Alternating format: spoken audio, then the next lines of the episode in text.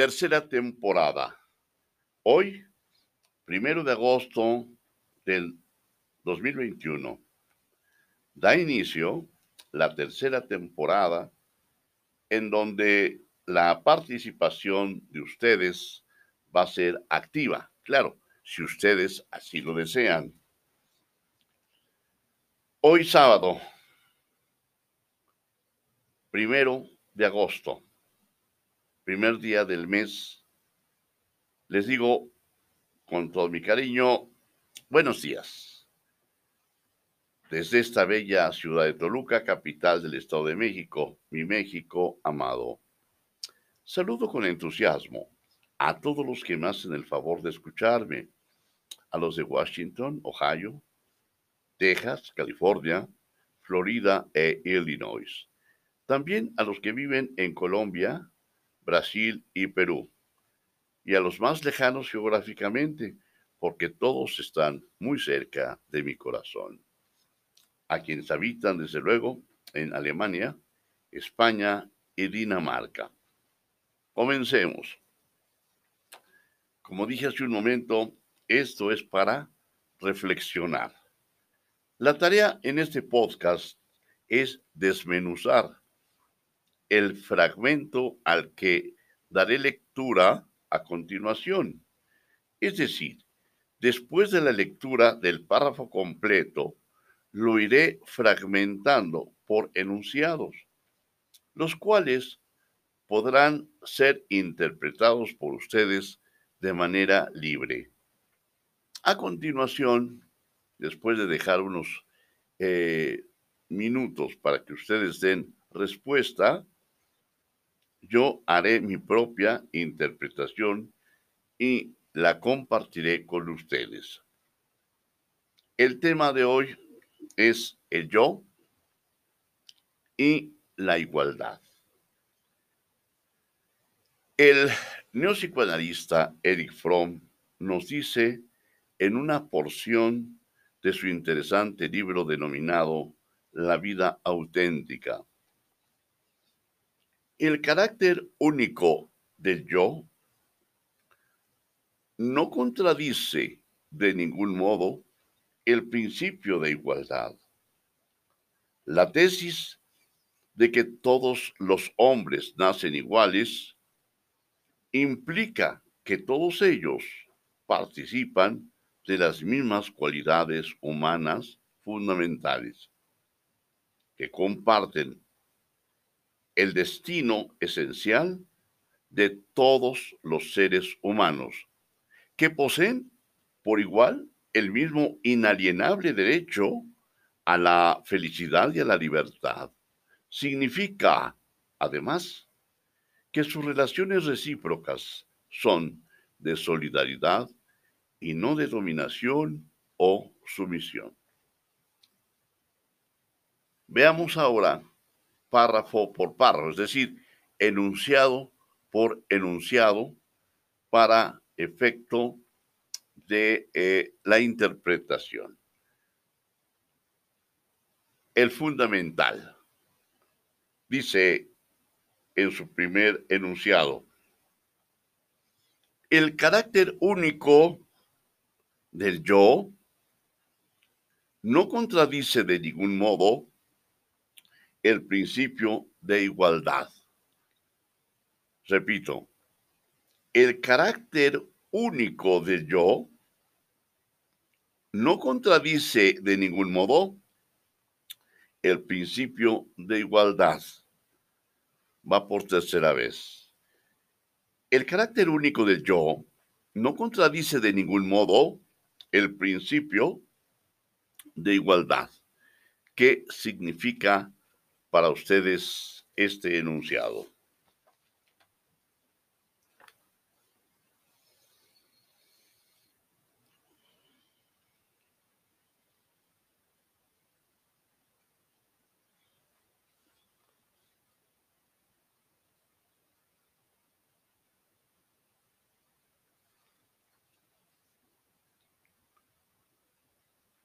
Por mi parte, lo interpreto de la siguiente manera.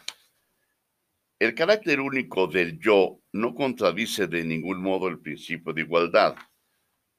Lo que yo estimo es que el yo, en su esencia, va en concordancia con la igualdad que tiene con los demás seres humanos. Pero en cuanto a su existencia como ser, es decir, como parte integrante de la naturaleza. También en cuanto a esta, es decir, en cuanto a la naturaleza, desde el punto de vista de ser humano.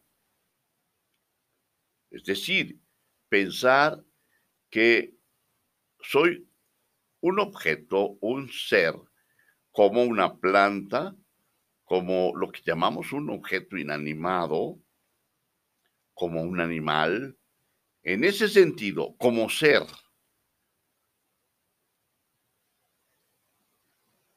Ahora, como animal racional, desde el punto de vista humano, sí se distingue o es desigual a las demás cosas. Es decir, desde la perspectiva de ser humano, me distingo de las plantas, de los animales irracionales, de los metales, etc.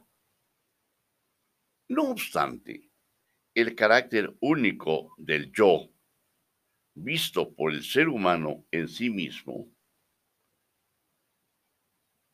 digo, si no ha logrado este ser humano descubrir y establecer con claridad su propia esencia. ¿Por qué? Pues porque lo distraen sus negocios, su trabajo, sus distracciones eh, lúdicas, qué sé yo. Entonces, es probable que sí contradiga la igualdad entre sexos.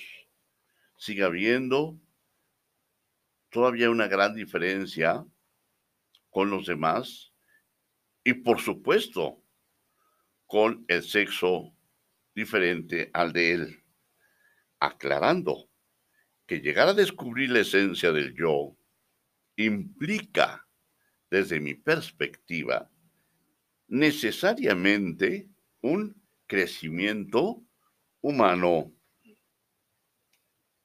Continuamos con el siguiente enunciado.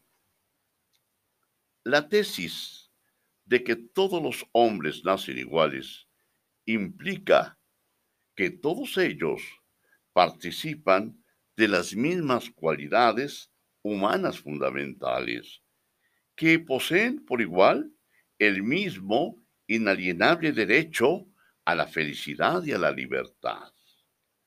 Repito, la tesis de que todos los hombres nacen iguales implica que todos ellos participan de las mismas cualidades humanas fundamentales, que comparten el destino esencial de todos los seres humanos, que poseen por igual el mismo inalienable derecho a la felicidad y a la libertad.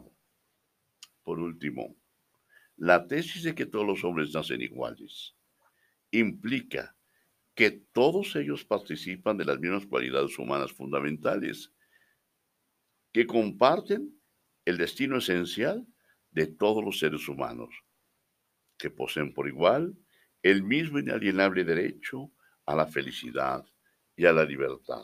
¿Cuál es tu interpretación al respecto?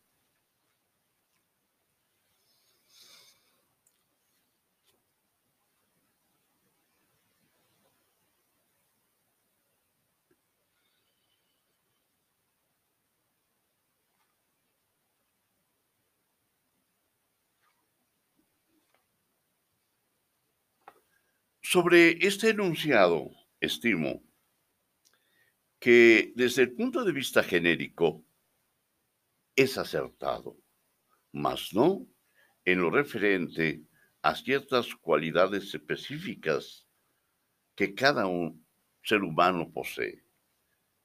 Esto lo podemos constatar por los seres humanos que a través de la historia han destacado entre miles los que también les llaman algunos iluminados, que han surgido a través del tiempo como Bach, Schubert, Beethoven, desde luego, grandes filósofos como Aristóteles, Platón, eh, Sócrates, estos de la antigüedad griega, los modernos,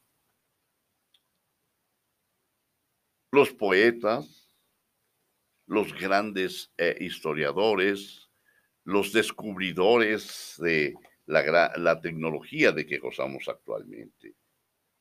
Ahora, si el enunciado hace referencia a lo que Aristóteles llamó potencialidades o capacidades de perfección, creo estar de acuerdo plenamente con Fromm. Es decir, el individuo descubre quién es dentro del contexto universal y hace uso de los principales principios existentes. Entonces logrará alcanzar lo que se proponga. Sobre todo, creo que esto está en este, en este siglo, en este principio de el tercer milenio.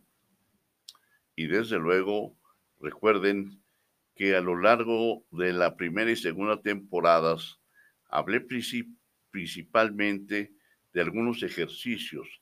Bueno, pues estos nos permiten precisamente atraer los principios universales que nos permiten alcanzar lo que deseamos.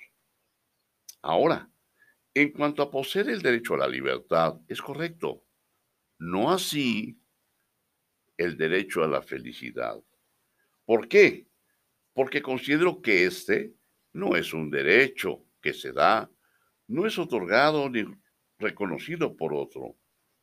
Creo que la felicidad se conquista, se gana.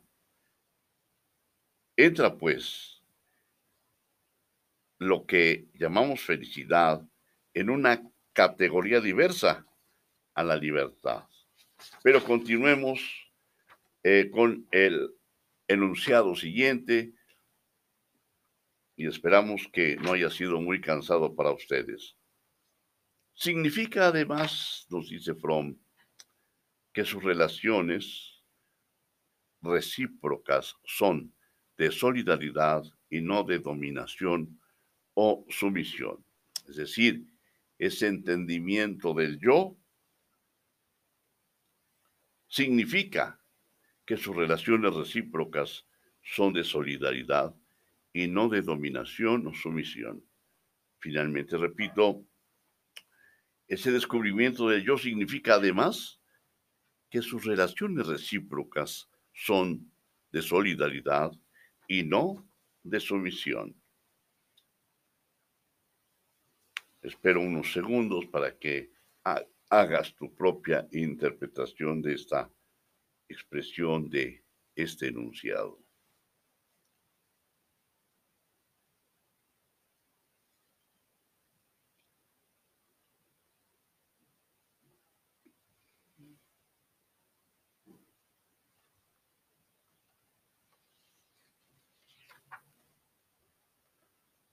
Por mi parte, estimo verdadera esta afirmación. Creo que un ser humano que ha madurado como tal, como ser humano, no solo es solidario, también lo es altruista y efectivamente abomina la dominación y la sumisión. Privará siempre en todos sus actos, en todas sus relaciones, la razón, es decir, en todos los órdenes de su vida siempre privará la razón. Y hasta aquí la reflexión de hoy. Y por tratarse de eh, un tema mucho más complejo, eh, les dejo mi correo para que en un momento determinado, si alguien quiere hacerme algún comentario, alguna pregunta en relación a su eh, interpretación me lo haga saber a través del siguiente L U I guion bajo A N G H E L O arroba hotmail.com. Les doy gracias, muchas gracias por haber participado en este ejercicio de carácter intelectual y que Dios los bendiga. Nuevamente, muchas gracias.